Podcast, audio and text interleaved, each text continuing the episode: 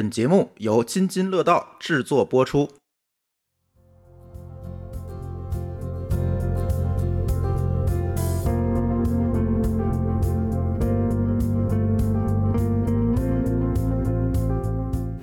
各位听友，大家好，这是我们久违了的厂长来了。因为疫情的原因，我们很久没有录音。这期厂长来了呢，呃，想跟大家去聊一聊关于疫情之下的这个心理健康，甚至说是儿童心理健康这类的话题。那今天我们也特别有幸请到一位大家都知道非常著名的嘉宾，来，全林老师给大家打一个招呼吧。嗨，大家好，我是张泉灵。我之前在央视当主持人，所以你可能能听过我的名字。但我现在的身份呢是少年得到的董事长，同时我是家里有一个青春期的孩子啊。所以 今天我们既然会谈到疫情期间的家庭教育，我想我有很多内容希望能跟大家有所分享。听全玲老师的声音，我总容易出戏，觉得我在看《东方时空》。好吧，没有那么严肃。真的，当然我们还有一一位嘉宾，就是我们的老朋友海燕老师。大家好，我是华创资本的吴海燕。呃，过去跟大家聊过很多软件方面的话题，但今天呢，呃，是要来聊小朋友的话题的。我有一个十岁的一个小朋友家里，然后呢，在北京海淀的公立学校。读小学四年级，对，作为两位妈妈吧，应该算是，所以在这期节目里可以跟大家多分享一些关于疫情和这个儿童心理健康方面的话题。哎，这里就不妨先问问海燕老师吧，因为作为一位妈妈，而且我知道你的工作非常非常忙，有的时候就几乎我们有的时候，比如录节目啊，呃，约你都很难约。在这个情况下，这个疫情期间会不会对你和小孩之间的关系，或者小孩这个生活，会不会跟他的交流会发生一些改变和变化呢？啊，实际上疫情期间，对于我跟我们家小朋友的交流来讲，应该是一个好事儿。对我的工作肯定是有很大的负面影响，因为我是上班以来第一次有两个多月就全部是在北京的，不用出差。疫情之前，基本上每个星期都要出差，然后短则一两天，长则三四天，每周都有那么几天不在家。但是这次疫情的话，那个我有很长很长的时间是天天跟我们家小朋友在一起的，因为孩子也要上网课。也要居家学习，然后我有一段时间也是隔离在家居家办公，所以我们每天都在一起。嗯，小孩的心理会不会有什么改变？大家都知道我其实没有娃，但是最近经常帮朋友们或者其他台的主播们看娃，因为这个在家上网课这个事儿，他们的时间啊各种不允许，然后跟小孩的接触也蛮多的。有的时候经常会听到小孩问问题，有的时候问的问题挺心酸的，比如说。说你们小时候上学也戴口罩吗？就 这种问题真的是，所以小孩是不是在这个阶段他自己由于跟小朋友们的接触其实也少，都在家上网课呀等等这种情况，会不会他们对这个社会对这个世界的认知？有一点不一样呢，跟我们当年的时候，或者是在这个阶段有什么变化呢？全玲老师可以聊聊吧，跟我们，因为我相信你接触的孩子更多一些，是吧？呃，先从我们家的孩子开始说起吧。你猜这孩子更愿意待在家里，还是更愿意去学校？你觉得呢？我是觉得他愿意去学校。对，看起来好像就是你不去学校上课，好像孩子有更多的自由，对吧？早上他起的可以晚一点。因为他只要赶上第一节课，能够准时的出现在屏幕前头就可以了。然后呢，他好像有省下了这个上下学的时间，他有更多的自由，对吧？但事实上，其实我已经问过几次了，就是说你更愿意去学校，还是更愿意在家里？这个答案还挺统一的，因为不光是我们家孩子，我问过很多孩子，他们更愿意去学校，因为学校虽然看起来有繁重的学习任务，但是他们有社交空间啊。他们有同学呀，他们有可以在一起做的事情啊，所以呢，最近这段时间，我觉得呃，他们班有一个很好的解决方案，我觉得还挺值得分享的，就是他们在放学之后，如果这个防控条件是允许的话，他们会到附近的公园去组织四点以后的体育活动。哎，我觉得这件事情属于一举几得哈。就第一个，就是你宅在家里，体育锻炼的量肯定是不够的。第二件事情呢，其实孩子们渴望有同龄人的这样的一个交流。嗯。第三件事情呢，我觉得对他们的这个心理能够有一个出口，就是有一个让他们觉得快乐和兴奋的事情，对吧？所以我觉得这件事情是挺值得分享。那我孩子十六岁了，所以他们可以自己组织了。但是如果孩子更小一点的话，是的，我通常建议说，这时候家委会是站出来的时候，对吧？你们可以组织一下。嗯，对，比如说他有一定的集体生活，比如说小学前前几年可能没有疫情，他会比较向往这种回到学校的生活，跟小朋友在一起的生活。那这个一九年、二零年，就在这个阶段就刚刚入学的小朋友，可能是不是没有接触过集体生活？他在社交方面会不会有一些障碍啊，或者其他的一些问题？我的观察是。有一些负面的影响，但也有一些正面的东西吧。就客观的讲，比如说，实际上孩子们现在下楼玩耍的时间比以前多了。我们家小朋友以前最早他是三点多放学，后来那个去年开始不是改成嗯五点半才放学。这样的话，他到家吃完饭，基本上就是都晚上了，也就不再方便出去玩了。但是呢，他现在上网课的话，他每天其实上课的时间是有限的，因为他们是小学低年级嘛，三年级、四年级还没有那么大压力，反而他上完课之后。后，哎，四点钟就在楼下跟院子里的可能大一点的小一点的孩子，他们就可以一起玩上个两三个小时，反而跟比这个疫情之前能跟小朋友们一起玩的时间变多了。那负面的一点呢，就是说，的确就是好长好长时间没有见到这个 同班同学了。那么有时候大家那个上完网课也会，大家小朋友们会在视频上聊几句，能感觉到他们还是挺想念彼此的。但那个集体生活就这个的确是变少了，没了。然后呢，本来呢，那个小朋友周末是可以去家里附近公园踢球的，因为有那个老师组织踢球啊什么的。但是最近甚至连那个去公园踢球这个事情也取消了，因为也不让聚集了。就是即便是去户外玩，现在按照规定也是不可以的。最近几个星期，对，妈妈最近其实疫情那个管控一直有变化，就是你要随时关注这个变化。最近一个多月，只有那个上周六。踢了一天球，周日又不让踢了。然后不能组织共同的，就是那个就 playground，就那种标准操场上的，但你草坪上的没有。对，就是你自己私下里玩可以，但是人多就不行。对对。然后我觉得从家长的角度，我还是希望能够提醒更多的家长关注。其实很多家长会忽略，叫做一二年级的小朋友是需要有集体生活和需要社交的，他们会忽略这件事情。但事实上，从教育的角度，我一直提醒，叫做为什么一个人要上学？如果只是为了学知识的话，那我们是算过的。就是小学六年级所有的知识点，孩子，如果你按照这个就是高密度的让他学会的话，大概一年就能学完。就如果你高密度的 C 知识点，真的一年就可以学完。那为什么要分六年呢？他自己受得了吗？这个输入他处理得了过来吗？就比如说，你别在一年级的时候给他输入，就理论上你比如说，如果到他五年级的时候，一年的输入可以的，就这个知识密度点是他们能接受的，对啊。但是这个不是重点，重点是。其实一个人之所以要上小学一到六年级要分开学，他们除了知识点之外，要学大量的东西。当然有学习的方法、学习的习惯，他要长期的养成。这不是像你塞一个知识点就能搞定的事情，还包括他们如何与他人相处。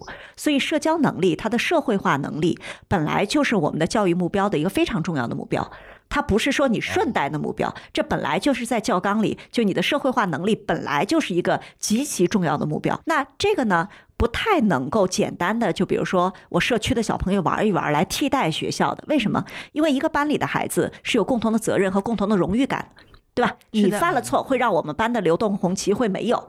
我们共同努力，然后我们可以拿一个共同的目标，对，拿一个什么比赛的冠军。上场的可能只有十个小朋友，但剩下的三十个可以为他加油。这个是真实世界。就我们长大，对我们长大了，其实也面对这样的一个一个的小的团队，对吧？这是为什么那个周末的足球队儿也有这个效果，但是只是几个小朋友一起踢踢球玩一玩，那个就没有。是的，嗯。所以在这个意义上来说，你可能需要在这种情况底下，如果他。班里的活动变少的话，我通常建议家长，就你，你可能需要提供一些支持，来让他把这方面能力给补上。比如说，就是一栋楼的小朋友玩儿也有它的价值，因为它可以做冲突管理，对吧？你总要竞争嘛，就可以做冲突管理。有点像当年在大院里长起来的是的，是的。但是你要建立共同的荣誉感和竞争呢，就像海岩总说的一样，你要让他。我通常建议啊，如果孩子们一定要去上一个培训的话，最应该上的叫做多人竞争性体育项目。哦，那其实我们无意中反而是报足球队儿，这是对的，对吧？对，多人竞争性体育项目，它其实在锻炼孩子什么呢？它锻炼的不是一个简单的技能，它锻炼的是目标感。嗯，因为不同的阶段不是有一个目标嘛？是。第二就是抗冲突能力。因为你多人竞争，就一定会有冲突，你就得自己去解决这个冲突。你不能说被人撞了一下，妈不要欺负我，这事儿不行，对吧？对，所以这就一定要解决冲突冲突管理，对吧？然后抗挫折能力，你一定会有输赢、竞争的能力。是的，就你一定要有一个目标，说我要赢。嗯赢这件事情还是就我们现在的这个孩子吧，就是佛一点没有什么不好，但是太佛了，不能在小时候建立竞争感，其实也是很让人操心的一件事儿。所以我一直觉得说，如果孩子一定要有一个什么培训的话，我通常建议说，第一个就是多人竞争性的这样的一个体育运动，第二个其实就是阅读，多读点书，这在疫情期间是非常有价值的。嗯嗯理解。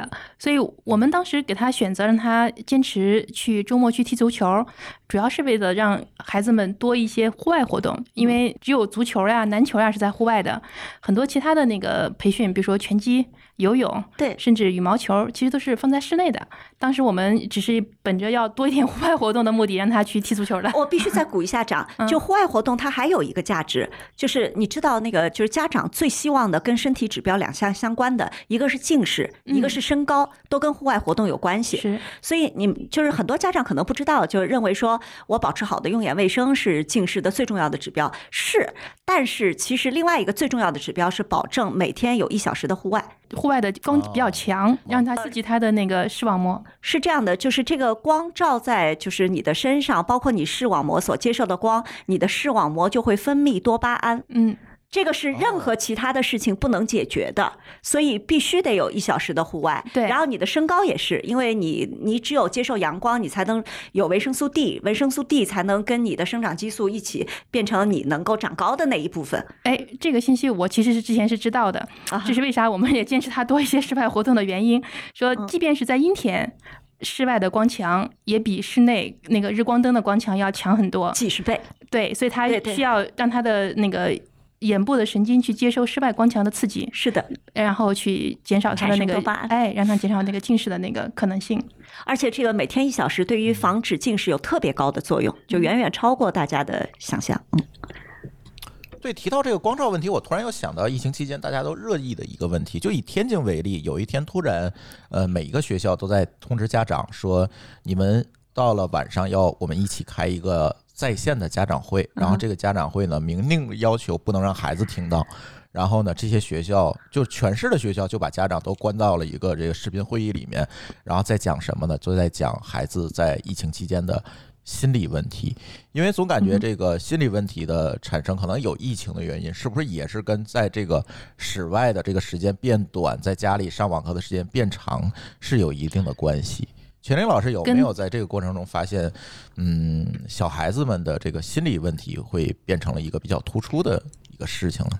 呃，这个阶段的心理问题核心的原因是因为家庭冲突不能够控制和排解，这是非常重要的一件事情。怎么讲呢？因为你知道，就是你始终在妈妈的眼皮底下，是很容易产生冲突的。高对吧？烦了，对，在高这个青春期期间的孩子可能是不光是青春期哦，嗯，所有年龄段的孩子哦，子。小孩子也会有吗？所有年龄段的孩子，我必须得说，就是因为我们就是做家长，我们是没有经过培训的，也没拿过证，也没考过试，对吧？甚至没有认真的去学习一下，我们就当上家长了。对，很多人说家长是一个唯一一个不需要考证就能干的职业。对，然后呢，那个关键是我们经常会继承我们父母的教育习惯，就你你潜意识的会继承这种教育的习惯。是，然后一旦你变成了一个，就是你本身作为家长是一个焦虑型的，不能控制情绪的，就只要符合这两点。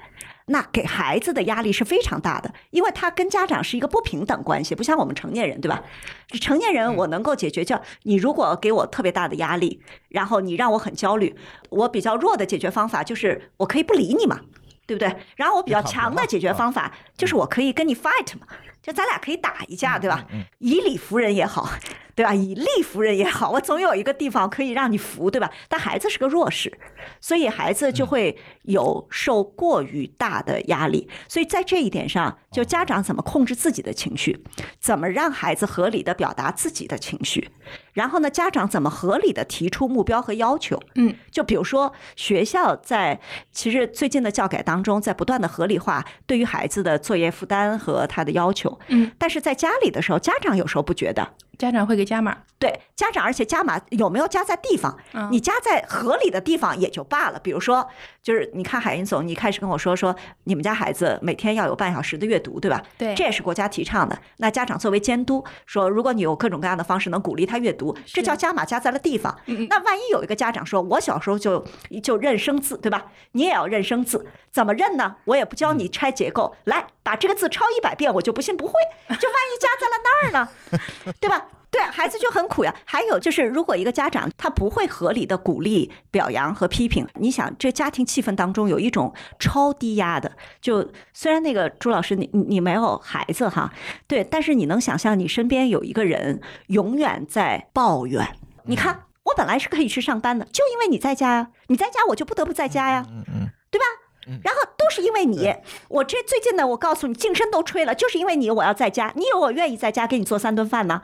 如果都是这样的话，你想一想孩子的那个状态，就是他承受的不仅是你的不满意，还有就是我影响到了你的价值，他要承受这样的那个负担。承对那个负罪感是吧？对，然后他还不愉快，然后他还不能跟自己的小朋友在一起，然后他还没有人说，你让他怎么办？在疫情期间见了真的挺多的。所以我们是在就是有了疫情之后，我们自己上年得到专门开一个家长课，就这个家长课就是为了告诉家长，叫做第一，你怎么控制自己的情绪；第二，你怎么跟孩子做有效沟通。对吧？嗯就是咱别沟通的那个彼此不愉快，其实也没啥效果。你气得半死，还把孩子带沟里，我就说这个世界上最可悲的事情叫做你把自己气一半死，又给娃带沟里 了，何必呢？这个是值得学一下的。然后第二件事情，我们每一个做家长的都希望孩子有好的学习习惯和好的学习能力。但是这件事情如果在家庭氛围里，因为毕竟疫情，就孩子在家里的学习，比如说他的注意力管理、时间管理、嗯目标管理，对吧？嗯然后呢，就这一些其实是学校帮不到你了。嗯对不对？就是本来学校是用一个班集体的共同行动来管理的，嗯对吧？今天就在目前的情况底下，学校连打卡都不太被允许，那学校怎么帮你做目标管理呢？学校怎么帮孩子做时间管理呢？对，就是你走神，老师也看不见，网课嘛，那嗯孩子就要自己做注意力管理，这事儿怎么办？所以这是我们家长课的第二个部分。我告诉你，你你也很希望孩子有好的学习策略，但这件事情你先得明白什么是好的学习策略。我举一个例子啊，大家猜一下，一年级的孩子一个注意力单元大概有多长？他不受任何的影响的一个注意力单元，你认为有多长？二十分钟有吗？我觉得五分钟，我告诉你们，你们都那个太高看孩子了。就是在正常的情况底下，一个孩子的一年级的注意力单元大概在九十秒到三分钟之内，这是他的正常状态这么。短呀？对，然后学校是怎么办的呢？学校是通过课堂里面，就我给你讲一下内容，然后呢，我用一个新的道具，我接下来放一个视频，我对这个小朋友提一个问题，再对那个小朋友，就他把每一个单元都控制在九十秒以内，这样就好的老师就能延伸你的注意力。但是线上这块儿就会弱，我有时候会跟着他听一耳朵他老师讲课，因为他在家上网课嘛，我也能听到。我会发现那个他们的老师会不断的给孩子们提问，是的，对他提问的频率应该是很高的，就是这就是刺激注意力嘛。对对对，是这样。对，嗯所以你作为家长，你也要对孩子提合理的要求，因为这个老师有经验，他会在课堂里这么做。是但是你让孩子练钢琴的时候，你有没有说来四十五分钟不许停？你有没有设计过他的，比如说练钢琴的，就是每个曲子应该有多长？就不同的年龄段是不同的方法。你有没有及时的奖励？对吧？就你有没有没有鼓励的那个方式？所以这个家长是要懂一点教育心理学。就他懂了教育心理学之后，你才不会既把自己气一半死，又把孩子带沟里。然后呢，就是最终我们还是希望孩子自己成长。那自己成长这一部分呢，你还是希望说孩子自己有抗挫力。自己有自驱力，对吧？对孩子愿意学，别让我嚷嚷，这是所有家长的梦想。但是你不会做，那就是个梦；你会做，就把孩子带上了一个，就自己有这样的心理能力。所以我觉得，其实你刚才谈到的这个心理健康，在家庭环境里面。最低的要求叫做家长别用错的行为来增加这个冲突和坏的可能性，然后中等的那个叫做家长明白怎么做，然后呢，能让建立一个良好的沟通，高等的叫做家长能够赋能给孩子自己的心理能力，哇塞，这是 非常重要的事情。听起来这要求好高呀！但是这个其实就是三个月的学习，你就能搞到的事情啊。这因为我们已经有几千个家长在疫情之后跟着我们学过了，所以就我们现在大概每个月都会有新的几千个家长，这个课的成型，也就是疫情之后才成型的，因为这个真的有诉求。那全玲老师，从你的数据来看，有多少家长在没有经过任何培训的情况下就能做到这个三阶的这个？我还没见过呢。我为什么会做这个课？是因为当年我还是因为做央视的主持人，所以你知道你的就是呃那些专家的资源会非常的好。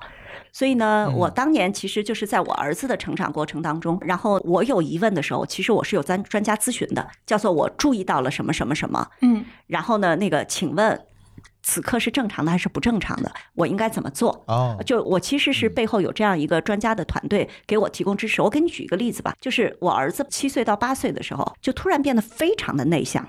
内向到什么程度？就他在幼儿园挺愿意跟大家玩的，嗯然后到七岁到八岁的时候，他就比如说跟我出去哈，就是我们去参加一个我的集体活动，嗯，他的在前三十分钟是不能见我的朋友的，他要自己去一个小空间躲起来，不想见任何人。过半小时他会自己慢慢的又克服了这个心态，能够融入这个环境，但前面就变得非常的内向，然后我就很紧张，我就觉得说，我小时候好像没有这个过程，我孩子为什么会有这样的？因为你唯一的参照系就是你自己，就自己对对因为没有别的参照系，然后我就去问，是我不知道你知不知道有一个那个心理学的那个教授叫张怡云老师，他在上海电视台、中央电视台做过大量节目。然后我就去问他，我说这是一个什么呀？他说我告诉你两件事情。第一个，你不要认为内向是个坏事情，嗯，就是内向有内向的好处，外向有外向的所以好处。家长不能先焦虑。对你不能认为说他一定要跟你一样，就每个孩子都是不一样的。好，这个我就听一听，没有那么的让我恍然大悟哈。就我我知道我知道每个孩子都是独特的，然后只只不过我又受到了一次提醒。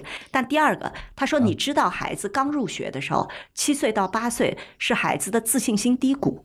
我说为什么呢？他说这是一个普遍的必然现象，就是普遍性的，因为在幼儿园期间，就他的心理发展，即便跟孩子比，就周围的孩子比，他比的都是表面的事情，叫做你有这块手表我没有，你穿这双鞋我没有，就是表面的东西。但是他到七岁八岁进入一个学校之后，跟其他孩子的横向比较，就进入到了就是你的 personality，就是嗯就是你的就是个人的品质，你的个人的特点方面，就叫做他擅长做什么事情，我居然不擅长。这么小就有比较之心了。对，然后这个比较之心是比较到了比较个人的特点，而不是你外表拥有什么。但是比较到这个个人特点的时候，你无论如何都能找到你们班里有别人比你强的点，叫做那个孩子会踢足球，我都不敢去跑，对吧？嗯你总能找到，所以他会进入到自我肯定的一个。比较弱的，就是一个相对的这样的一个自信心的低谷期，但是这个时候是家庭教育里父母的批评劈头盖脸的来了。我们想一想，我我们的孩子在一两岁的时候，我们全是鼓励，你看，你看，他会走了呢，他居然今天叫妈妈。这种 这种喜悦你是掩饰不住的，对吧？是然后三四岁的时候能翻翻书，你就高兴的不行。然后七八岁的时候，就刚进学校的时候，是家长批评最多的时候。你瞧你写那字儿，怎么就能这么慢呢？握笔告诉你这样，这个人字这一撇多难看，你觉得你的人没有爬下吗？是不是？全是这个调性，对不对？就这是普遍性的，所以你又加重了他对自己的不肯定。然后这个时候，他就说：“你别着急，你别着急。就是如果孩子到七到八岁，还有就是从语言发展观来说，我后来其实又学了就是语言的儿童发展心理学之间的那个关联。七到八岁是一个特别重要的语言突破期，然后这个时候他在跟人交谈的时候，他们他正好在不自信的时候，他不会组织那么多的语言来表达自己。但是过了八岁，就正好又过了那个坎儿。然后心理学家就告诉我说，当时张玉云告诉我说，你等着，八岁有一个性格的翻转期，你认为他是内向的，然后八岁他极有可能就翻转成外向的，是因为他所有的跟这个周围社会融合的能力和他的语言表达能力过到了他的那个愿意。跟大家交往的临界点，他就一下子翻转了。说不翻转你也别着急，有的孩子就是内向的，你要看到内向的好处。所以你想，我自己是受了这么多的那个，就是这么多的就是专家系统的支持，帮助，对对嗯我才能够面对我的孩子成长当中我的困扰。那如果我没有这个知识呢？万一我又是一个要求很高的妈妈，对吧？我就会把他拖出来说有没有礼貌。到这个场合不应该先说阿姨好、叔叔好吗？你不愿意跟人谈话，打完招呼再到别人看书去啊？然后他就跟你之间产生了矛盾，你理解我的意思？是。所以我后来疫情期间，我愿意做这个课的一个核心的原因，其实就是帮助更多的家庭去得到这个资源。所以我们后来这个课主讲的老师就是张玉云教授，里面的学习策略的部分是我做的，然后里面的所有的就心理上给孩子赋能的部分是张玉云教授做的。对，所以全林老师做这个少年得到当时的初心是什么呢？就是因为在这个教育。小孩子的这个过程当中，突然 get 到了有一些东西不是父母能够原生就可以掌握的，是需要去教导。父母这个上岗的时候都是没有考证的，都是毫无防备的就上岗了。并没有一个体系化的学习如何去做好父母。对 我突然发现，似乎这样一个项目不应该在叫少年得到，更像叫家长得到。没有叫少年得到，其实我们创造的是一个家庭教育环境，就里面有大部分的资源是给少年们的，直接给到小朋友的。就比如说呃阅读类的那个知识服务啊，然后表达素养类的知识服务啊，然后各种各样拓宽眼界的音视频的课程啊，然后这些都是直接赋能给小朋友的。然后有一部分其实我们的主播还买过你的作文课啊，太好了，怎么样有效吗？他们反应很好，真的非常好。我很确认，其实大人也能用的一个原因是，这套方法我是用来训练央视的主播的。原来是这样，但是我们只是回到了不同的年龄段，就是孩子不同的那个发展期的年龄段，把这些目标就拆解到更细，然后让他们学得会。好，我我说回来，我的那个初心，我的初心其实必须先凡尔赛一下，就是我从小到大。我因为个人经历的特殊的原因，所以我一直认为我得到的资源是一般的孩子得不到的资源。嗯，就是因为我们小时候也没有什么，就比如说特别的学校啊什么的，其实就是我们家旁边那个幼儿园就是全国重点幼儿园，我们家隔壁那小学就是全国重点小学，所以自己拿着户口本儿，我就天然进入了一个好的学校。然后呢？然后好的老师，就是因为他得到的资源和老师的师资都是不一样的，对。是。然后我上小学二年级的时候，呃，少年宫就会到我们学校来选人，我就去了少年宫。嗯。然后呢，我去了少年宫，然后上海美术电影制片厂到少年宫来选人，我就从小当了配音演员。哦，对，然后这个就是，其实就是你有一系列的机缘，导致你的机会比别人多啊。让因为你当了配音演员，所以呢，学校认定你有这个技能。我从三年级开始就主理了我们学校的广播站哦，然后，所以我们学校每天中午有二十分钟的那个广播，从组稿内容，然后一直到广播，这事儿是我一个人管的。他就建立了你解决问题和有目标的要输出的能力。听得我目瞪口呆，还有这么好的这个？对对，它就是一个正向循环。你是在北京长大的，是吗？我在上海长大的。嗯，我是小镇青年，所以不太一样。就是我这一路，包括就是你到了央视之后，嗯，就是其实因为我做的第一个节目是一个经济类的访谈节目，所以我基本上对经济和对这个世界观的整个的建立是那三年的访谈节目。因为你你知道你在那个平台上，你有很多独特的资源，嗯，就比如说你想了解。一个经济方向，一个细分方向，比如说证券，好了，对吧？就是中国的证券市场的建立，你可以对证券一无所知，但是你就是可以找到这个领域最牛的那个专家，然后你告诉他说：“对不起，我什么都不知道，麻烦你的话两个小时给我扫个盲吗？”这是一个很爽的事情。所以你想，你按照这个日播节目，然后你干三年，你能建立起来的一个知识框架，其实是别人得不到的。更何况你可以随时有问题还回去问他，叫做某某老师，上次你给我上的课特别好，我最近有一个。问题你能帮我解释一下吗？就这个资源是别人干不到的。好，我的凡尔赛结束了。我下面要说的那句话是：其实不是每一个孩子和每一个成年人都能够得到这个资源。是。但是今天其实互联网有一个特别大的好处，就互联网其实让这个世界变得扁平了。嗯。也就是说，你只要把这些资源整合起来，做成小朋友能听懂的课程，对吧？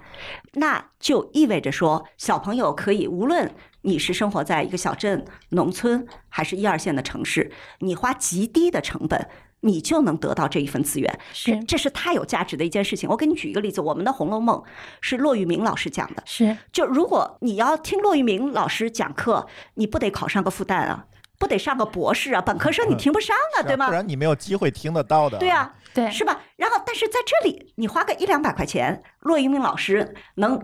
掏心掏肺的给你讲《红楼梦》，讲了一百五十六讲。我儿子在少年得道上已经应该听了有上百门课了。对应该他刚刚十岁，其实他已经历史类的上下五千年呀、封神榜呀、名著的嗯小男孩嘛，不太喜欢《红楼梦》《西游记》《三国演义》什么这个什么八十天环游地球、海底两万里、改变生活的六十大发明、神奇植物，全听过了。然后他自己最喜欢的侦探类的小说，福尔摩斯、阿加莎、东野圭吾，这这是我小时候十岁的时候完全无法想象到的这个知识输入。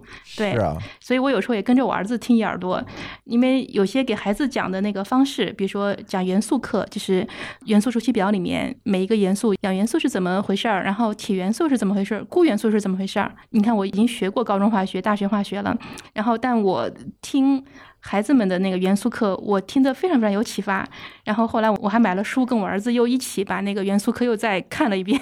给孩子的那个讲法，就是非常的让我们过去只是受公立学校化学课的或者物理课的那个人感觉到耳目一新，就是那个相对比较枯哎哎燥的那对种东西。我我是觉得说这一轮的这个教改有一些是非常尊重他的这个就是教育的基本的规律的。嗯是什么呢？就是我们原本啊，就家长只认为说学科知识才是重要的，对吧？然后学科知识只能够用最后的这个考试的分数来做一个衡量。嗯但是其实你真正你去问那些就是理科的大家，你会发现说，就是第一个概念清楚才是绝对重要的，是的，对吧？第二个其实是对这个方向有兴趣才能深入。是第三件事情其实是你要具备在这个方向上的认知、想象力和联通的能力，嗯你才能够在这个方向上能够变成一个了不起的人。刷题是刷不到这些的，是，所以在我们这个平台上，就我给你举个例子哈，就比如说，如果要上物理课，那你其实是初中以后才有的课程，没错。但是我们四五年级的小朋友可以上我们的什么呢？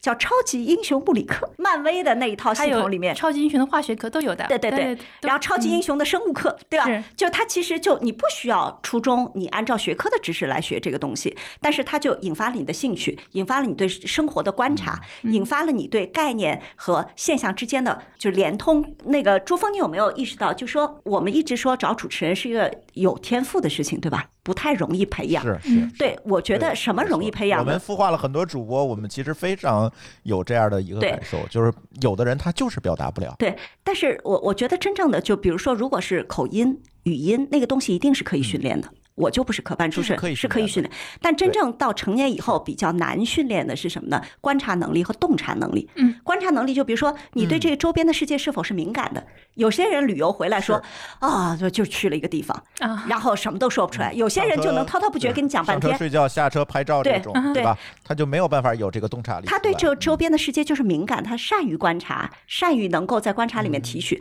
第二个其实是洞察，洞察能力就是嗯表面是个现象，背后是要素，你能不能通过那个现象把要素看到？就这个能力，其实好记者的一个典型能力是投资者的能力，对对吧？我儿子上这个少年得道课，这个我还真是听了一耳朵。对，刚好那天我在家听了一耳朵，我还是有感触的。我记得当时讲的那个课，用一个叫小翅膀的能力，叫什么呢？飞到上面去看一看，对吧？这个整体看一看的能力，还有一个叫放大镜，就是怎么整体看完之后呢，再带着放大镜去看细节，就是。这样教孩子怎么去观察一个事物，然后能表达清楚，怎么从哪些角度去观察，一个叫放大镜的能力，什么叫小翅膀的能力啊？还有一个是小沙漏的能力，其实哎是时间的维度去观察。哦但作为成年人哈，就我们嗯观察一个三维世界的具体物件，就抽象的。另外，就比如说什么叫做爱情，它是个抽象的概念。但是嗯如果观察一个具体，比如说这个杯子，其实你也就宏观的、微观的加上时间维度的三个维度能观察，对吧？但其实我们很多成年人是没有受过这个教育的，嗯对吧？所以你要问我的初心，我的初心就叫做这个世界上的资源永远是有限的。但如果我们能做一家公司，重新整合这个资源，对吧？就本来比如说骆玉米老师也不给小朋友讲课，但这就是你重新整合了这个资源，然后用一种互联网和营销的那个模式，可以让更多的人低成本的获得这个东西，这个我还是有成就感。嗯，我采访全林老师一下啊，就是我开始的时候看到少年得道上这么多课程，我还是有些担心的。说实话，作为一个家长，因为有些那个内容呢，就是你乍一看，其实不太适合。给小孩子去讲，比如说，嗯，比如说你像很多侦探小说，刚才提到的福尔摩斯呀、阿加莎呀、东野圭吾呀，因为里面有很多相对来讲比较血腥一点或者比较惊悚的一些情节。你想，八岁、九岁、十岁的小朋友，这个东西让他们听合适吗？还有一些呢，比如说刚才提到，哎，我儿子最近在听那个古龙的五十讲，你知道古龙的小说吧？他这个风格也是比较的这个奇奇怪怪的，对吧？对我初中、高中时候才读古龙，里面还有情呀爱呀的。你说这个九岁、十岁的小朋友怎么把古龙给他讲清楚呢？我觉得这个，所以就是把适合成年人的优秀的这样的一些内容哈，就是变成孩子能听的课。嗯就是其实这里面有特别多的专业的那个能力。嗯首先呢，你要把关。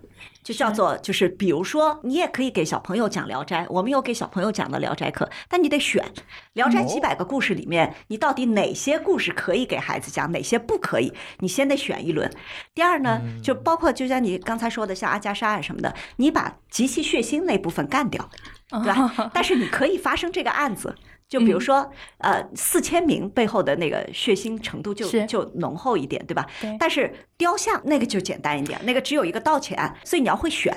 第二件事情呢，就是你讲的程度，就是你如果是拍成那个成年人的电影，你肯定要增加那个惊悚的部分，嗯，但是孩子那部分保留悬念就可以了，嗯。你要减弱一点，减弱一点惊悚的部分，经常他这个听的时候，我也跟着听一耳朵，因为我们也对他长时间的看视频会有点担心。对但是他听上言得到，我们不反对，所以我们就敞开让他听。眼睛没问题，对，所以我也跟着听，听完之后我就发现还挺有意思的。比如说，嗯，讲阿加莎，讲福尔摩斯，他少年得到的这个特点是，他不仅仅只是讲那个情节和故事，对他有时候会跳出来给孩子们讲这个阿加莎为什么要这么写，对，包括侦探小说有几个流派，你知道吗？我儿子听完一系列的侦探小说之后，他开始自己创作侦探小说了，是的。嗯，然后他最近要告诉我，他要写那个武侠小说，因为其实说句实话，就包括科幻小说，包括侦探小说嗯，它有自己的就专门的这个思考方式，对吧嗯？就比如说怎么铺排线索，怎么误导读者，嗯对吧？就他一定要误导你，他才能够完成他的翻转，嗯对不对？然后呢，呃，科幻小说就意味着说，我要把你熟悉的一部分放到一个新的时空里面去。就你像基地，其实就是把罗马帝国放到了银河为范围的这样的一个大的广阔世界里面对，把时间推后三万年，对吧是？这个其实是他的那个创作手法。我们有时候会把这个创作手法提了出来，告诉孩子，这样呢，就是孩子在阅读上得到的服务是什么呢？我不仅听了一个故事，是，而且我得到了这个故事创作背后的一些方法，这样呢，他就是一个门内人。对就一旦他能够看门道的时候，他自己再去阅读别的，比如说我读完了阿加莎之后，我又读别的侦探小说，我读东野圭吾，我就知道说原来你也是这么干的，对吧？嗯，然后他就慢慢的就激起了自己的创作欲望，就一旦看到了门道，这就我说，就你你孩子不是现在四年级嘛？对四年级有一个特别重要的能力叫做阅读当中找到创作方法。三年级还太小了一点，但四年级就必须有这个能力。但如果一个孩子在阅读当中始终不能提取创作方法，这就是经常有家长问我的，叫我们家孩子也读了好多书，为什么依然不会写作呢？嗯，你的四年级缺了一项能力。但是那个听各种各样的书或者听上瘾得到的过程中，其实也是他在探索他自己的兴趣。是的，比如说他对某一类他就特别感兴趣，对另一类就相对没那么感兴趣。比如说他对化学实验感兴趣嗯，虽然他是个学科教育，对吧对？作为家长，我可能觉得他是不是对于学化学，一看是学校类要学的，他可能就没兴趣。不，他不，他对所有的化学实验，包括咱们那个讲的那些实验特别感兴趣，然后自己会动手在家里整一些瓶瓶罐罐啊，去尝试这些东西。但是他对那个我希望他感兴趣的数理逻辑，他就兴趣不大。他又会对科幻，因为少年得到的一个特色就是科幻，对嗯，什么科幻五人类科幻五十讲呀，还有三体啊这些的全部听了，然后听完之后呢，他就会自己感兴趣去找原著再来读一读。所以他虽然才十岁，《三体》的三本书他全读完了。然后要自己创作科幻小说的，因为按照阅读标准的话，就是四年级的孩子应该读整本的二十万字的小说，但你们嗯。家孩子就直奔八十万字的单本小说去了，所以这这还是很牛的一件事情。然后《哈利波特》也是先在少年得道上听了《哈利波特》的故事，然后又找了《哈利波特》的电影，然后呢又把七本的《哈利波特》全部读完了。嗯，也是这样的，先是也是一个兴趣的渐进，因为可能从听故事是最容易先对因为他直接读书的话，很可能就这个不会读下去的。你知道吗？那我前两天还在说，我就嗯说，如果就是你能够给孩子搭一个降低门槛的这样的一个事情，对于家长来说就特别了不起。对，那个我我后来回忆了一下，就是我是怎么变成就是热爱阅读，就是嗯世界范围的那个名著的，就世界文学这扇门是怎么被我打开的。嗯，当时我妈在我小学阶段，我比你儿子可能还要小一点的那个阶段里面，买到了一套，就是我们那个年代书没有那么多，有一个棕皮儿烫金的，叫《世界名著连环画哦》，，大开本的。所以是哦看连环画先。对，所以我是先看我好像也看对。，就那个时候那那套书应该特别火，就咱俩又年龄差，但那本书火了好多年。嗯，对对对，然后呢，我我就是从那个开始看了，比如说《悲惨世界》，然后看了莫泊桑，对吧？啊然后你你看完了那个之后，接下来那个暑假去看了大量的原著。哦，去看原著因为你你你嗯非常简单，否则你那个大部头的原著，你一上来你还是有点怯对。所以呢，就这个就是家长可能要提供的一个特别重要的支持，叫做你希望他做的事情，你有没有降低门槛，给他先搭一个台阶先？让他对吧兴趣，嗯，对，就是他感了兴趣之后，后面的其实大规模的深入学习还是要靠他自己的。是，对，所以少年得到其实会大量的去做这个，就是你花个上学的十分钟，花个下学的十分钟，临睡前的二十分钟，你能够低门槛的开始进入一些自我的探索。嗯所以就包括你们家娃，我觉得有一个特别重要的重点，你觉得他喜欢那个化学，不喜欢数学，对吧？对没有，因为我刚才看了他在少年得到上所有的那个课的那个记录对，他喜欢探索类，哦，就他喜欢自己探索，而不是你简单的告诉我一个结果。哦，他还没有感受到数理也是可以探索的，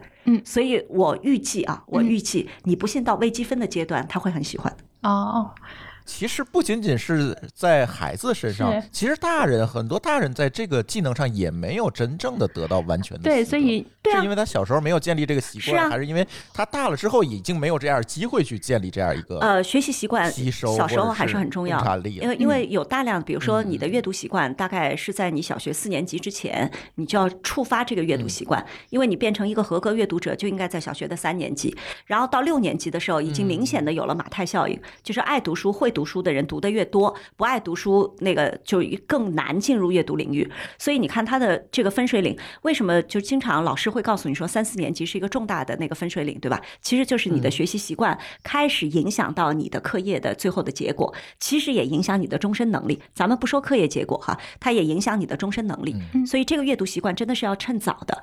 就你到特别你到初中、高中，你阅读能力差的孩子，你的学业本来就难，学业本来就难，就意味着你要花更多的时间，你就更没时间读书。越来越多，越来越多。，所以你这个马太效应就是从六年级开始明显的就开始分开了。然后你很多成年人，就如果小时候没有养成阅读习惯，长大了说我突然变成了爱读书的人，有啊，我不能说绝对没有，他一定受到了一个巨大的激发。但是不是每一个人都有机会受到那个巨大的激发的。还有比如说结构性思考能力，我们知道就是为什么有很多人的表达就让你说个三十秒 OK，说个三分钟就乱了套了，对吧？说个三十分钟他立刻特别怯场，就没逻辑了。他坚决不肯上去了，是因为他没有结构化思考能力。对对对，对啊，就其实这个结构化思考能力，对于你认清一件事情的本质，对于你流畅的长时间的表达，对于你说服一个人都是非常有用的。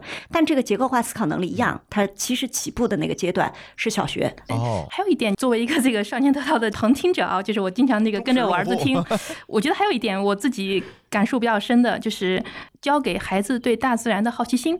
这一点我也是作为家长感受到的的啊，因为有几个课我印象比较深刻，一个是沈立达老师的那个恐龙课还有那个嗯、呃动物园的那个饲养员那个饲养员的动物课，那个嗯、呃还有一个就是高爽老师的那些那个天文天文课，还有神奇植物在哪里？对对对植物，然后就会给孩子一种植物一种植物的去讲这个植物的由来呀。这样的话，那个我儿子去到公园里会看到这个植物，说：“哎，这个就是我们上言得到讲过的那个植物呀。”或者去那个超市去买西瓜的时候，他会自己挑西瓜。他说：“妈妈，这个是三倍体的西瓜。”哎，我说“三倍体”这个词你从哪里学到的？上言得到讲的。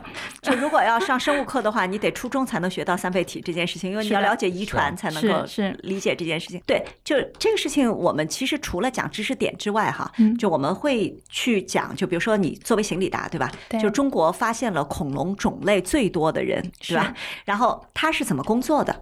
然后呢，他其实给孩子的，他不仅仅是恐龙相关的知识，他还给两样，叫科学家是如何思考的。第二件事情叫做科学家的热情是如何建立的。这两件事情对于今天的孩子来说是稀缺的，知识点不稀缺，没错但真正稀缺的是科学家是如何思考的，是和科学家的热情是如何建立的。嗯，就我们很多家长为孩子毫无热情，对吧？急死了。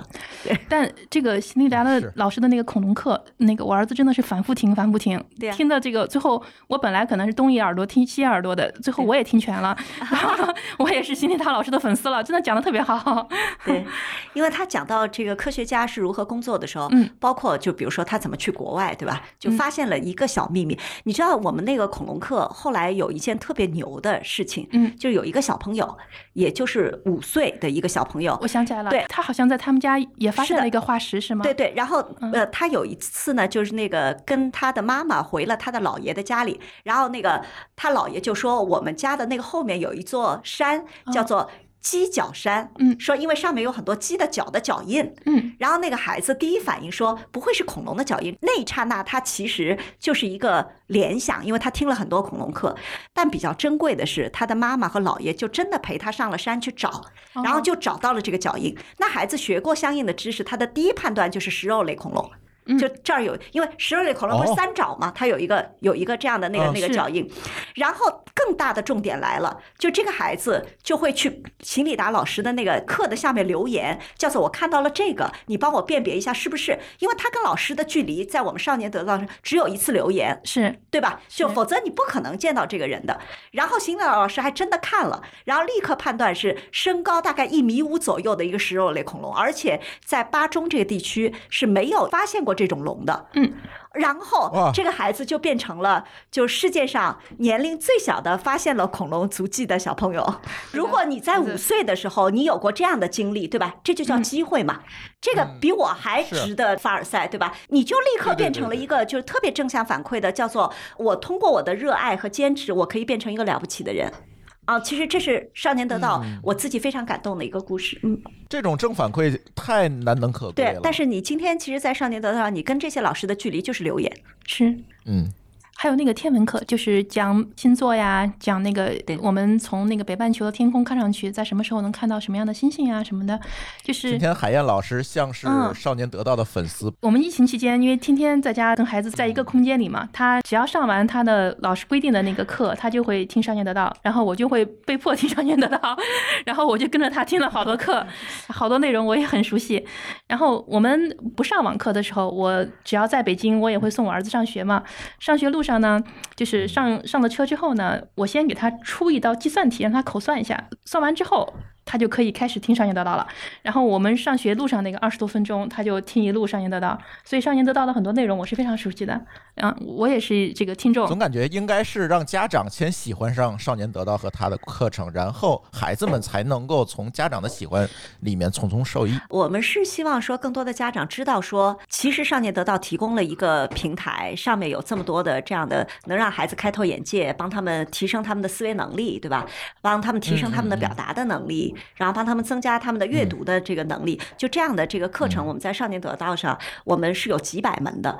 所以呢，就是我们希望说，就是能够给家庭教育去做这方面的助力。那同样的，我们也会有给家长的一部分的课程，就比如说我刚才说到的这个家庭教育的课程，对吧？家长先听课，啊对是就孩子的长高课，然后保护牙齿的课程，这些这就是给家长看的，因为家长其实也需要这方面的比较轻量的这样的一些课程。然后呢，我们大多数的家长是一开始他自己判断了一下这上面的质量行不行，嗯。然后他其实就把选择权交给了孩子，是。孩子自己选择课也是非常重要的。那嗯因为独立阅读者的嗯一项内容，其实就在于叫做我自己知道我要什么是啊，这是一个非常重要。所以我们的家长就会简单的在我们少年得上充点值，然后表现好，对吧？家务做得好啊，然后功课做得好，我就给你充点值，然后你就自己有权利去选择。对，我最近比较印象比较深的就是说，全老师讲家长们怎么在疫情期间帮孩子去做每天的那个规划，对怎么建立目标呀，怎么去设立自己的这个计划呀什么的，这个我印象还挺深刻的。就我们是不是好多那个新入职的小朋友还不太会做目标和计划，对吧？但我儿子还计划性比较强，因为我每天会用 iPad 第一件事儿先列每天的 To Do List。对啊。嗯，我家小朋友已经跟着妈妈已经学会了，对啊他也会自己学着我所以我去列这个。觉得家庭教育就是孩子的第一道嘛，就第一道潜移默化的。嗯是毕竟咱们这期节目还是厂长来了，我们还是想聊聊创业吧，嗯因为我们知道海燕老师一九年就投资了少年得道。对，那在一九年的时候，我相信少年得到还不是今天的这个样子。那当时是看中了全林老师哪方面的特质？我相信你看中的肯定不是全林老师曾经是一个央视的主持人了。我印象中，我跟全老师那次交流，印象最深刻的就是全林老师对于教育的那种热情。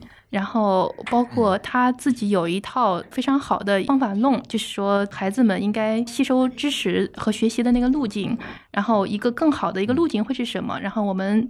如何按照孩子们的视角和路径去让他们去探索这个世界？嗯，包括那次也讲到了，比如说教孩子们观察是怎么观察事情的，他们需要什么样的知识体系？那个知识体系呢？现在市场上的内容有什么问题？然后如果我们去做的话，我们的内容应该怎么去做？就是这种热情感染了我们。所以实际上，我们回忆一下，我们当时其实没有投什么学科教育，就是真的去教学校里怎么去。提升成绩呀，或者考一个更好的试呀什么的，可能因为我们几位同事可能也在这些方面没有需求吧。但是我们当时就是被全老师讲的那些东西，我们反而更有感触，也更希望更多的孩子能接触到全老师说的这些东西。对，嗯，那这些年有什么变化吗？你觉得全林老师这边，你像一九年、二零，好像就跨越了整个疫情的这个期间。嗯，其实一九年的时候，我们当时在看教育培训这这个当时。叫赛道吧，然后其实也见过很多同质化的一些这个项目，比如说一对一学这个学那个，或者一对三学这个学那个。对，但是其实我们当时有点眼花缭乱，也没感觉到这些项目之间的这个区别吧。当时见了全老师之后呢，我们觉得非常非常不一样的，就是说，第一呢，全老师对教育这个事儿真的是非常非常有热情的，他对于怎么教孩子们去从思维方式上和学习习惯上。以及如何去探索这个世界上，他已经有一套非常成体系的一些思考，而且有这个热情去把它做出来，所以我们就觉得，如果孩子们能有这样的这个知识体系和有这样的这个。机会去学这些内容的话，我们自己都觉得非常的这个美好，因为我我们当时我们几个同事们，好刚好自己的孩子也都是这个应该是少年得到的用户的这个年龄段，所以我们就对这些东西特别的就是有感触，也有热情吧，然后就希望支持全老师把它做出来。对，大概是一九年的这个情况。我突然发现，这一九年到现在其实是整个跨越了我们的这个疫情的周期。那这些年，你觉得少年得到有？一些什么样的变化和进步？因为这些年我们知道哈，其实大家都挺难的，包括教育培训行业啊等等，也有一些问题嘛。那这些年从少年得到这一边，它发展的怎么样？其实从亲身的。体会来讲的话，其实我觉得少年得到已经成为伴随我儿子成长的一个好朋友了，这是事实啊。因为就在刚才，我儿子还给我发微信，因为他现在不是在家居家上课嘛。然后上完课之后呢，他给我发微信，他自己做了个表情包，叫做“你刚发给我，我可以听少年得到吗？”我要是没回他微信，他就一直不断的给我发这个表情包。对他来讲，其实少年得到已经带着他探索了非常非常多的各种各样的内容。我就觉得真的是已经变成小朋友的一个伴随他成长的一个伙伴了。对。可能因为现在的孩子们都挺孤独的，就是尤其是在疫情期间，孩子们挺孤单的，就是嗯，不能回到学校里，不能跟小朋友们在一起，不能见面，因为上网课的那个感觉，他不是在一个集体里面。然后刚才也其实一开始的时候，钱老师也有提到，可能只是。嗯，偶然去下楼去跟院子的小朋友一起玩儿，他还是没有那个一个真正的一个陪伴吧。我觉得少年得到某种意义上已经起到了这个陪伴的作用，而且它的内容就是我整个听下来，就是我自己最近也听了很多啊，是我特别放心的给孩子的一个这个陪伴吧。其实对我来说，从一九年到今年，少年得到其实还是有了一个非常非常大的这样一个变化。首先，我们是赶上了疫情之后的这个行业的急速的爆发期，就因为。孩子们一开始就不能去学校。最开始的时候，疫情刚起来的时候，事实上还赶上了叫做就学校那个体系的网课，就基础设施没有搭好。就一进学校的那个网课就崩，网网络就崩了，对吧？对，所以其实家长们特别饥渴，就孩子们也特别饥渴，所以我们有线上服务的话，当时还是非常受欢迎的。那这个过程当中呢，又经历了就是市场竞争的一个高峰期，对吧？是。就当时其实你满眼看到的所有的广告，可能都跟线上教育有关系。虽然各种提供的教育的类型不太一样，但是你无论走到哪儿，你就能看到那个教育的广告，然后也引发了一轮。这个社会的争议，包括家长的焦虑。那后来呢，就又发生了这个行业的政策性的这个调整。所以调整过后，哈，我觉得在这种情况底下，你其实作为一个创始人，就是你到底你的初心是什么，就变得非常的重要。嗯，那就我们的这个初心还是想帮孩子去建立一个非常好的这样的一个思维的习惯。然后你建立了这样的一个语言思维习惯之后，你就变成了一个优秀的阅读者和优秀的表达者。那这一点其实国家是支持的。就否则就没有全民阅读日这件事情了，是吧？然后呢，所以我们是这个行业里面可能是第一批拿到了国家认证的素养证的。啊，啊，就这个是哦很重要的一件事情。就所以你坚持的第一个初心，就你没有滚到那些刷题呀、拉分儿啊，就那个行业里面去，对吧？是的，第二件事情就是从生意的这个角度，你从做一个生意的角度，就是究竟呃支持我增长的这个引擎主引擎是什么？嗯嗯，就有一段时间，这个市场上这个主引擎变成了资本，对吧？嗯就是谁有钱谁砸，资本效率也不重要。就是我比你的效率高三倍，但你的钱比我多十倍，我还是打不过你，对吧？所以就有一段时间，这个生意变成了这样。那今天呢，其实你还是要回到叫做你，当你做这个事业的时候，你的核心竞争力和你的最主要的驱动你增长的内驱力到底是什么？嗯我们得找回这个核心竞争力了。嗯所以我们既然是一个少年人的平台，我们希望提供最好的家庭教育的这样的一些素材，对吧？那我们其实还是要孩子喜欢，家长喜欢，对他们有益。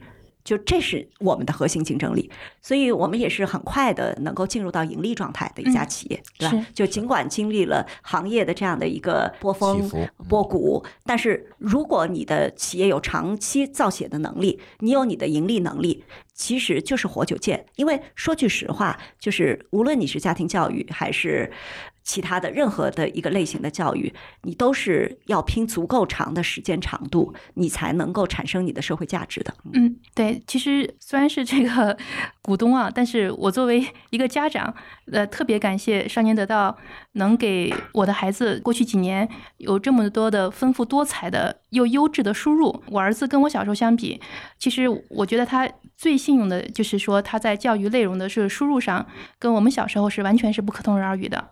他有太多丰富的东西可以去探索，可以去学习。嗯对，今天孩子的信息密度跟我们小时候是完全不一样的。嗯但是呢，就信息密度特别高，其实对于孩子来说未必是一件特别好的事情，因为嗯他还没有区分的能力，嗯对吧？在没有区分的能力的时候，如果他的信息密度特别高，他有可能被养成，比如说更短的注意力时长，嗯，然后更差的质量的信息输入。嗯就这个时候，其实是家庭教育父母要承担这一部分责任的啊。嗯嗯。那全林老师，你觉得这个教育的未来在哪里？现在有很多人说啊，应试教育过去了，教育的我们应该未来做素质教育。然后我我们现在又提到了种种，包括我们这次呃所谓培训行业的这种政策的调整。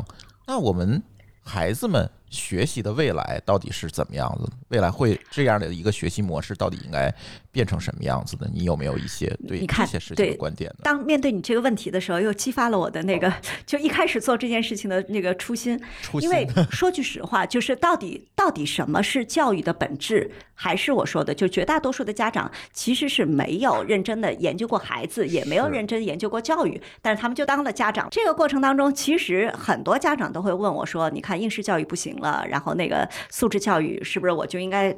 呃给他去学个什么跑跑跳跳、唱唱的那种活动，对吧？然后呢，还有就是说，有的家长说，谁说应试教育不行了？最后你不得高考吗？今年高考还那么难，对吧？对对，还那么难，谁说就不行了？那对，就其实这个问题在教育的本质上来说，它不是问题。因为就是今天，其实你真正教育的本质，所谓的素质教育，千万不要把它认为是文艺、体育的技能性教育。素质教育的本质是让我们具有作为一个终身学习者的基本素质。是什么是终身学习者的基本素质呢？就比如说我刚才跟你举了那么多的例子，对吧？嗯就是我们是怎么找到我们在一个方向上的兴趣的，我们是如何在一个兴趣上坚持下来的。这里面包括你找到兴趣和你的心理的学习素质是能保证你在艰难困苦下也能坚持下来，对吧？然后呢，我怎么能够具备结构化的思考的能力？我怎么成为一个更优秀的阅读者？我读到一样多的内容，我吸收的内容比别人多，我怎么能够作为一个清晰的表达者？然而，从而使我的学习能够进入一个正向循环。你看，这是一个终身学习者的。素质能力，所以其实少年得道是干这个事情的。如你说，如果你这些事情都是好的，你考试不好，为啥呀？不会的，嗯，不可能的嘛！就考试就是你人生要解决的一个问题而已。是对吧？你不能只用说刷题提醒我熟悉，然后我考试才好。那我觉得一天就二十四小时，就你不值当在刷题上花这么多的时间，你概念清楚，洞察明白，对吧？有好的学习习惯，能够坚持，你为啥要刷这么多的题呢？不需要，你有这时间，你干个啥不好，对吧？你弹个尤克里里不好吗？你出去玩会儿不好吗？一天一小时的晒晒太阳不好吗？所以其实，但很多家长呢，他还没有就是道理，你讲他们都能点头，但具体做的时候，你告诉他说什么有效，什么没效，那孩子应该学到什么，他们需要一些更直接的支持，那我们就在提供这些更直接的支持。嗯，这个家庭培养确实是太重要了。听你这么一说，哎呀，反正我觉得，其实家长大概对孩子的这个影响一定是超过百分之五十的，但很多家长没意识到，对吧？嗯很多家长认为说学校就干了百分之八十，我补个百分之二十就够了。但是全世界的教育告诉你，家庭对孩子的影响是超过百分之五十的。但嗯这句话还不能多说，一多说就特别是学校老师说，家长就说学校在甩锅。其实是。是因为前段时间也有很多争议嘛，学校总愿意给家长去安排一些作业，让家长去多参与啊这是学校的这个教育不对的等等这对，你知道吗？嗯就你别给家长安排作业，但是家嗯长反过来要知道怎么支持孩子的学习系统的成长，是而不是给嗯家长安排作业啊，这个是是有问题的。应该是告诉家长，应该我们怎么样一起来做好这个家庭教育。对，所以你嗯看，真正好的学校，我因为我干这一行，我就接触了北京、上海大量的特别优质的学校。真正好的学校，在如何联动家长、形成家校合力上，其实都是非常优秀的。嗯他而且会开大量的家长课堂，告诉你你能怎么做。而不是只是说家长负责签字啊，然后那个给你布置个作业啊，这就如果这么干的学校，就本质上其实在教育的深度理解上都是不够好的。哦，对，哎，说到这儿，我最近看了李玫瑾老师的那个犯罪心理学的那个一些书。对对，其实他的犯罪心理学，其实很多时候是在讲心理抚养。他的所有的分析，最后可能都能归结到这个人他之所以后来走上了这个犯罪的道路，甚至他也分析了很多那个呃年轻人或者大学生的那个犯罪的案例，他最后都会推导到小时候的那个心理抚养或者情感抚养、家庭教育有缺失。归结到这点上，所以可能有时候是不是也咱们有机会请李玫瑾老师去讲一个这样的课程给家长，挺好的，应该会。啊，对，因为李玫瑾老师原来他还在公安大学上班的时候，就我就说我我当央视主持人的时候，他也是我们特别重要的嘉宾。嗯几起很重要的案件，我们都听他当时分析过，是就是分析过他认为这个人的心理画像应该是什么样子的。是那么在他的成长过程当中，可能会遇到一些什么样的事情而？且无一例外都能归结到小时候的那个情感抚养有缺失上。对我举一个嗯很简单的那个例子，就大多数的这个犯罪者，他肯定心里的安全感极其缺失，嗯是。然后表达愤怒的方式极其单一。而且小时候的家里人的那个无意中的言传身教，没有告诉他什么是正确的和什么是不能做的。遇到任何嗯。对他不顺的事情，这样的人都是外部归因的，是。就他绝不会内部归因。嗯。我举一个例子啊，嗯。就是我们经常看到一个小朋友啪叽在那儿摔倒了，对吧？嗯，然后哗啦哗啦，奶奶就过去了，啪一拍桌子说：“桌子坏，都是这个桌子把我们宝宝撞倒了，对 吧？” 对就这个场景很常见。是是，但是你如果你反复的这样，我不是说这样长大了孩子就犯罪啊，我绝不是这个意思啊。嗯但是但是这个会造成孩子习惯于外部归因，叫做我摔倒了是桌子不好。对其实桌子完全没动，我的错是桌子招你惹你了，对 对对，所以其实你在这个时候，你要帮孩子去建立叫做你为什么摔倒了，就甚至你为什么摔倒了都不重要，嗯让孩子把这个懊恼、把那个段痛苦过去就好了，是，对？吧？所以其实家庭教育潜移默化的影响一个人还是挺重的。嗯。嗯，我本来是看李文角老师的书，是想学一些这个犯罪心理学的，但是发现后来我上了一趟这个家长课，行，今天特别感谢全玲老师啊，因为我看全玲老师的状态，再录个三四个小时问题也不大，但是怎奈的时间 节目的时间非常有限，所以今天我就聊到这儿。而且今天是远程录音，所以这个录音效果啊，各方面的大家也多加理解吧，因为毕竟疫情还没有过去，我们也希望等疫情过去，我们请到全玲老师再来我们的节目，再跟我们去聊聊这一类的话题。今天听的我也是收获颇丰，真的听得我怎么讲呢？不能叫收获颇丰，听得我目瞪口呆，因为有很多我以前其实也完全没有意识到的一些问题，能够让全林老师讲出来，告诉我，真的是蛮有收获的。所以为了让这份收获延续下去，那群林老师今天也给大家带来了一个节目的小礼物，呃，可以让大家在我们的节目介绍里面，他会放三个二维码，大家可以扫码去领全林老师的三堂课。那这三堂课，大概全林老师给大家来做个介绍吧。